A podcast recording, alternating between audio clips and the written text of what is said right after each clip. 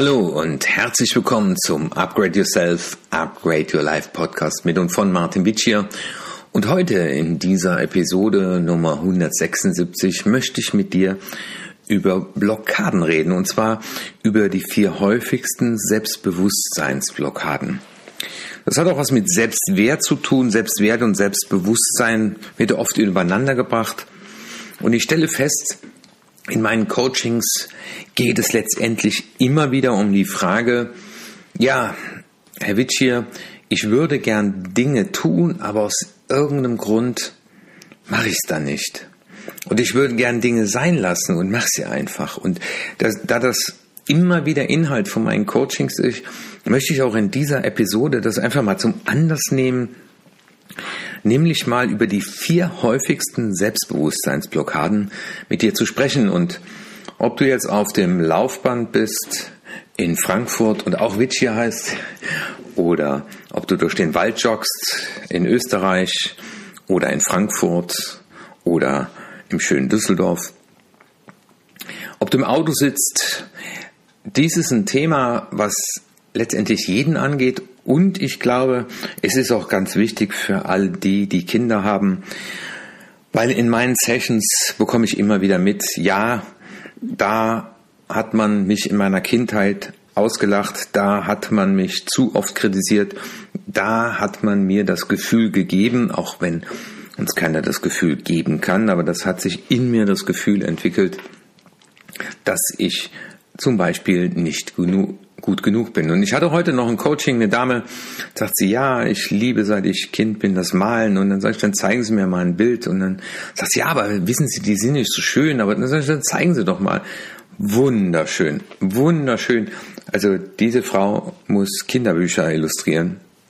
Traumhaft. Also wenn ich einmal so malen könnte, genial. Ja, und dadurch, dass das in jedem Coaching immer wieder Thema ist, habe ich mir gedacht, ich fasse mal die vier häufigsten zusammen. Und als erstes ist sicherlich die Aussage und das Gefühl und der Gedanke über sich selbst, ich bin nicht genug, ich bin nicht gut genug. Ich bin nicht schlau genug, ich bin nicht gut genug, ich bin nicht erfolgreich genug, ich bin nicht genug.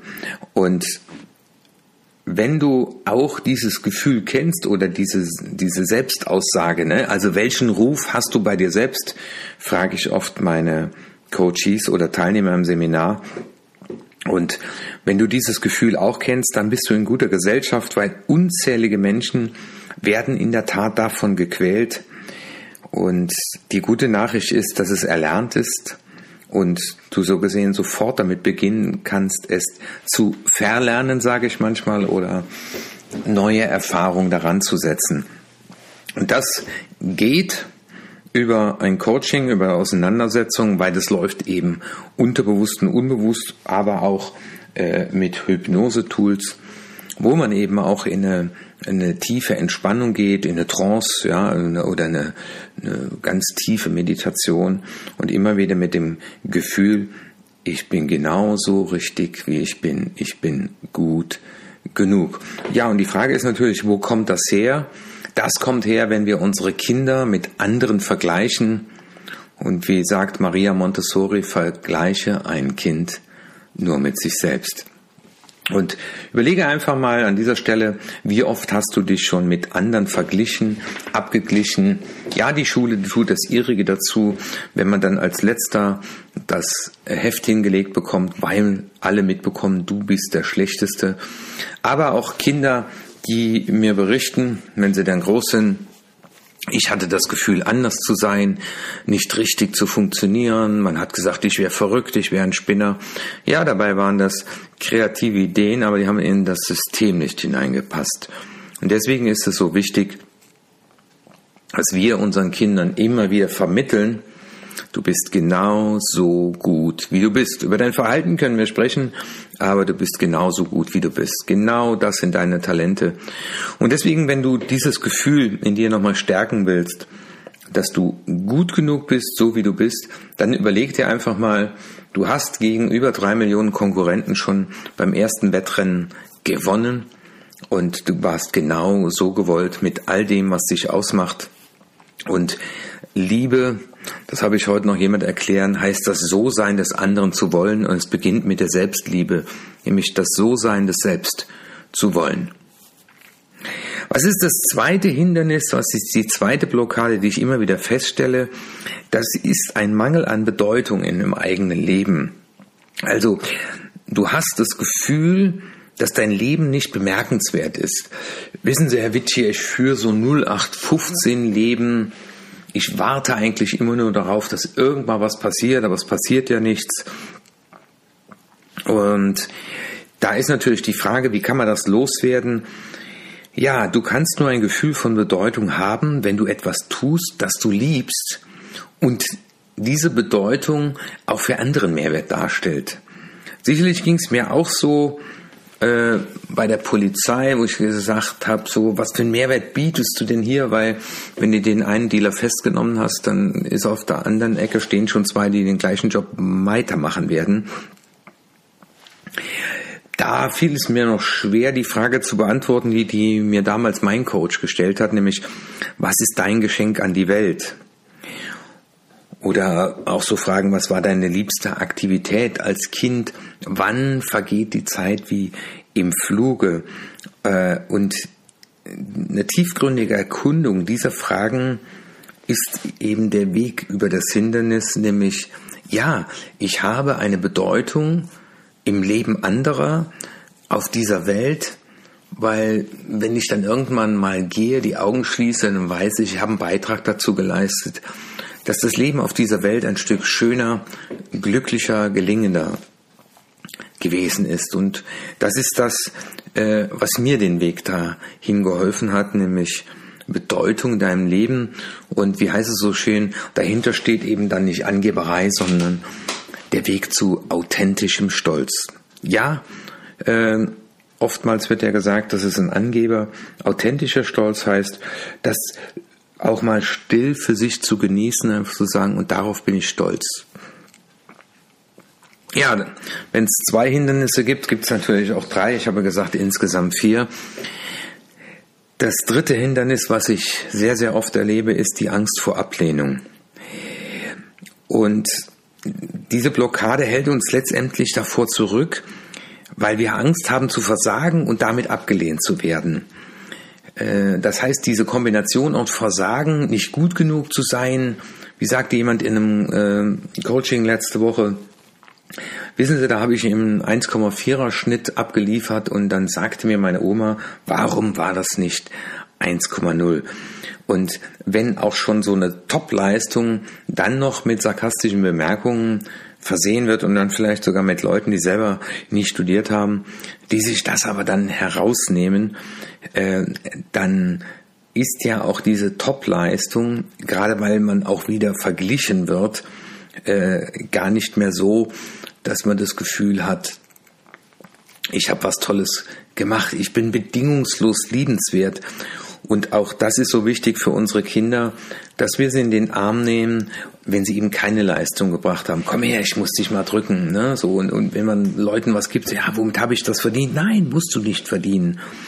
Und diese Angst vor Ablehnung, die sitzt natürlich tief in uns, weil äh, wenn wir zur Welt kommen, dann ist das Erste, was wir brauchen, um zu gedeihen, wie es früher so schön hieß, äh, das Gefühl der Zugehörigkeit. Und äh, ja, in der, in der Steinzeit äh, oder im Altertum bedeutete Ablehnung nämlich der Ausschluss aus dem, aus dem Stamm, aus der Sippe und damit der sichere Tod. Und ein Teil des Überlebenstriebes ist ja, dass wir ein Zugehörigkeitsgefühl entwickeln. Aber das ist ja heute nicht mehr so. Also äh, das ist ja auch die Aufforderung, du hast eben die Macht, dir Ablehnung zu Herzen zu nehmen oder darüber hinaus zu wachsen. Und das ist, was ich sehr oft erlebe, wo auch Leute dann, wenn wir mal in die Zeiten zurückgehen mit dem Emotionscoaching, dann Situationen finden, wo sie in der Pubertät in, in der Gruppe abgelehnt wurden, nie richtigen Zugang bekommen haben. Oder aber auch sagen, äh, dass sie in der Familie eher als Sonderling wahrgenommen wurden und das ist natürlich dann eine Blockade, die auch in der Folge dann dazu führt, dass wenn ich mit dem Bewusstsein, äh, ich bin in diesem Rudel nicht willkommen, durchs Leben gehe, dann werde ich natürlich alles tun, damit sich das auch bewahrheitet.